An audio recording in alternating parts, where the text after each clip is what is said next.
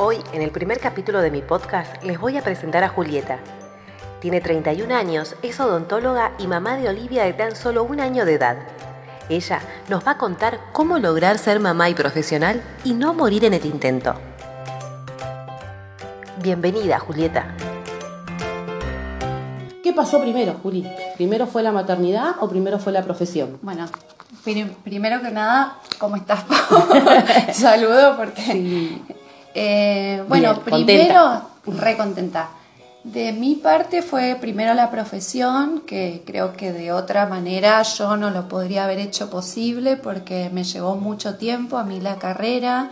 Tardé nueve años en ser odontóloga. Nueve años, Así es un que montón. sí, creo que si no comenzaba ni bien terminaba la secundaria, ya a esta altura lo veo medio complicado.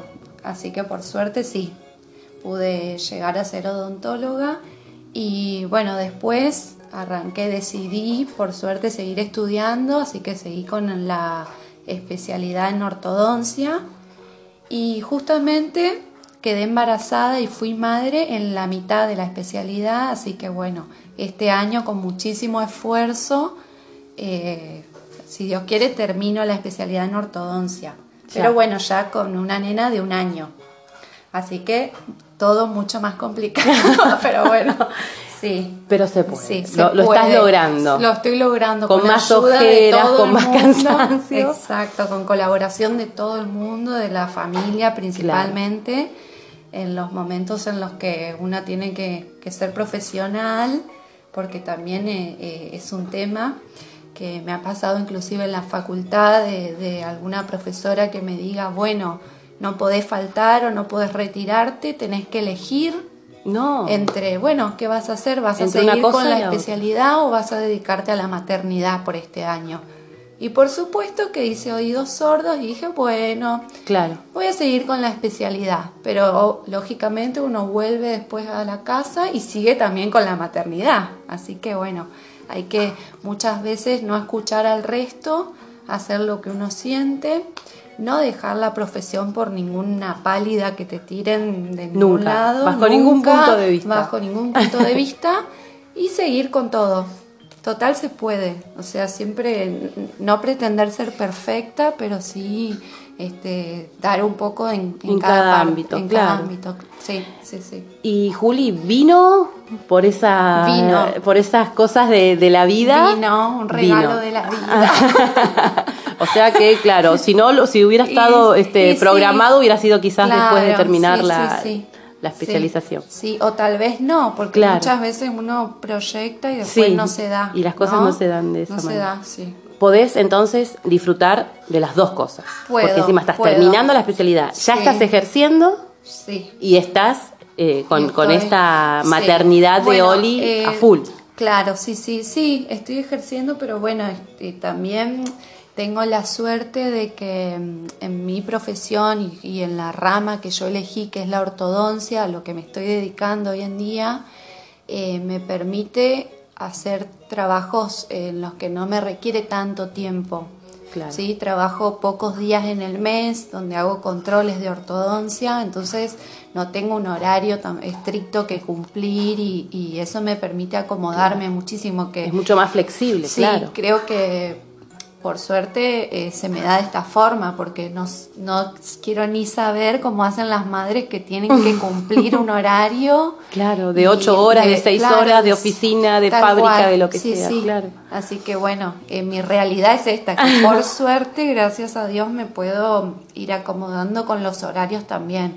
Así que bueno, soy una madre bastante Afortunada, y sí, claro. Qué bueno, qué estoy- bueno. Por suerte me tocó de esta forma, sí.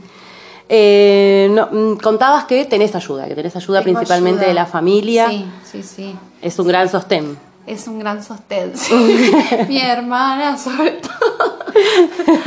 sí, sí, sí. Soy de todos lados. Mi cuñada, mi hermana, mi suegra. Bueno, mamá está lejos, así que Claro. mucho no, no se puede. Bueno, la pero quizás también está esa ayuda anímica, ¿no? Que uno también, la sí, necesita. Sí, sí, sí. Ese mimo a la distancia supuesto. también, Exacto, también hace, sí. hace bien. Sí, sí. ¿En algún momento viviste con culpa este primer año o en los nueve meses de, de- de embarazo? Sí, creo que sí. Este, siempre aparece en algún momento ese sentimiento de culpa de estaré haciendo mal las cosas o, o no estoy siendo del todo buena madre mm. o no estoy siendo del todo buena profesional o no estoy, sí, pero bueno, la realidad es que em, uno no puede estar en todos lados, hacer todo, o sea, en todo momento, o te estás dedicando a una cosa o a la otra, mm. muchas veces no podés, no puedo estar atendiendo a un paciente y dándole la teta al mismo momento. Aunque me encantaría, no se puede. Así que sí, creo que por ahí aparece el sentimiento de culpa, pero trato de, de, pensarlo y, de que no sea así, de siempre vivirlo con angustia, o sea, vivirlo, disfrutarlo. Claro. Sí, más es, es, lo mejor, es lo mejor, más si estás amamantando todavía y todo. Siempre es. Y aparte que como me dijiste hace un rato, el mm. tiempo pasa volando, crecen rapidísimo, así que bueno, tratar de aprovechar ese tiempo, sí. Cuando estaba haciendo el guion para, para armar este podcast, eh, dije, sí, esto no puede faltar anécdotas, cosas, momentos en donde hayas dicho no puedo creer esto que me está pasando, cosas que te acuerdes así de, de, este primer año de Oli. Y bueno, soy de, no soy de recordar mucho, pero una anécdota que recuerdo es de haber ido a la facultad, porque como conté estoy terminando el cursado de la especialidad y haber ido un día a la facultad y encontrarme con que abro la mochila y tengo el sacaleches ahí con todas las pinzas y las cosas para trabajar, así que bueno, y la mamadera también me ha pasado, decir, no, me traje la mamadera, ¿con qué la dejé? La dejé sin nada. La dejé sin nada. No va a comer. Claro, así que no, cosas así, pero Después, bueno, no soy muy memoriosa. no, pero, esas, fueron inolvidables, evidentemente, ahí con todo el instrumental, las mamaderas del sacaleche. ¿Algún consejo, alguna palabra, algo que le dirías a, esas mujeres que están postergando una cosa o la otra? Porque a veces uno piensa que, que solo postergan la profesión, pero también nos encontramos con muchas eh, mamás, con muchas mujeres que son eh, profesionales pero justamente por miedo a perder eso postergan, su, maternidad. Hay, hay, hay de ambos. Sí, de eh, ambos. ¿Qué, ¿Qué, le dirías vos? Eh, bueno, mi consejo desde lo que a mí me sucedió es que traten de, vivir, de vivir y no postergar tanto. Eh, en mi caso, la elección siempre yo siempre tuve presente cuando, desde chica, cuando terminé la, el colegio, que ser madre inmediatamente iba a ser muy difícil después ponerme a estudiar. Eso siempre lo tuve presente. Entonces em, decidí ponerme a estudiar y ponerle toda mi energía primero a eso y después más adelante iba a llegar la parte más linda de la vida que es la, la maternidad. Así que eh, si bien a mí me sucedió de esa forma, las otras mujeres que les sucedió de, la, de, las, de otra forma, o sea que primero fueron madres, que tampoco posterguen el estudio, porque si bien yo ahora me doy cuenta de lo complicado que es, justamente, no es imposible. O sea, siempre que uno tenga el apoyo de la familia o pueda contar con alguien que, que se encargue de tenerlos bien a los chicos, que una se quede tranquila, se pueden hacer ambas cosas, o sea, estudiar o trabajar o lo que, sí, siempre hay que, aparte también le hace bien a una, a una eh, no dejar todo por la maternidad, porque en algún momento después los chicos van a crecer y con qué nos quedamos, con que nos dedicamos únicamente a los chicos y no, no tenemos algo propio a qué dedicarnos. Así que eh, siempre que se pueda tratar de ser organizado y, es, la clave.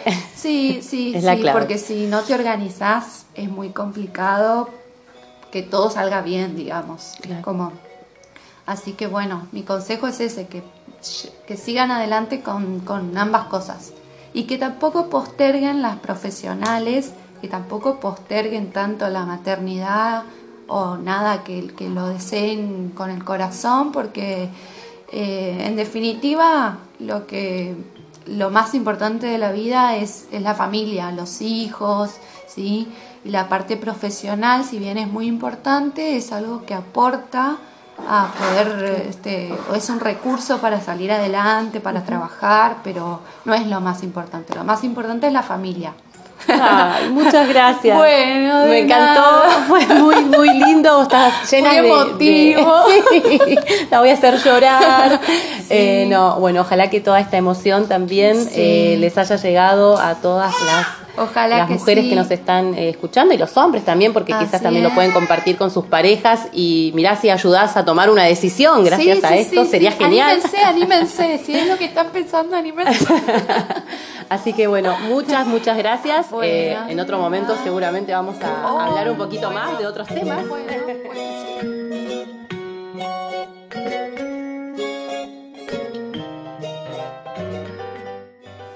Feliz de haber compartido el primer episodio con todos ustedes. En el próximo nos vamos a encontrar con Miriam. Ella es contadora y mamá de dos nenas, Delfina y Brisa.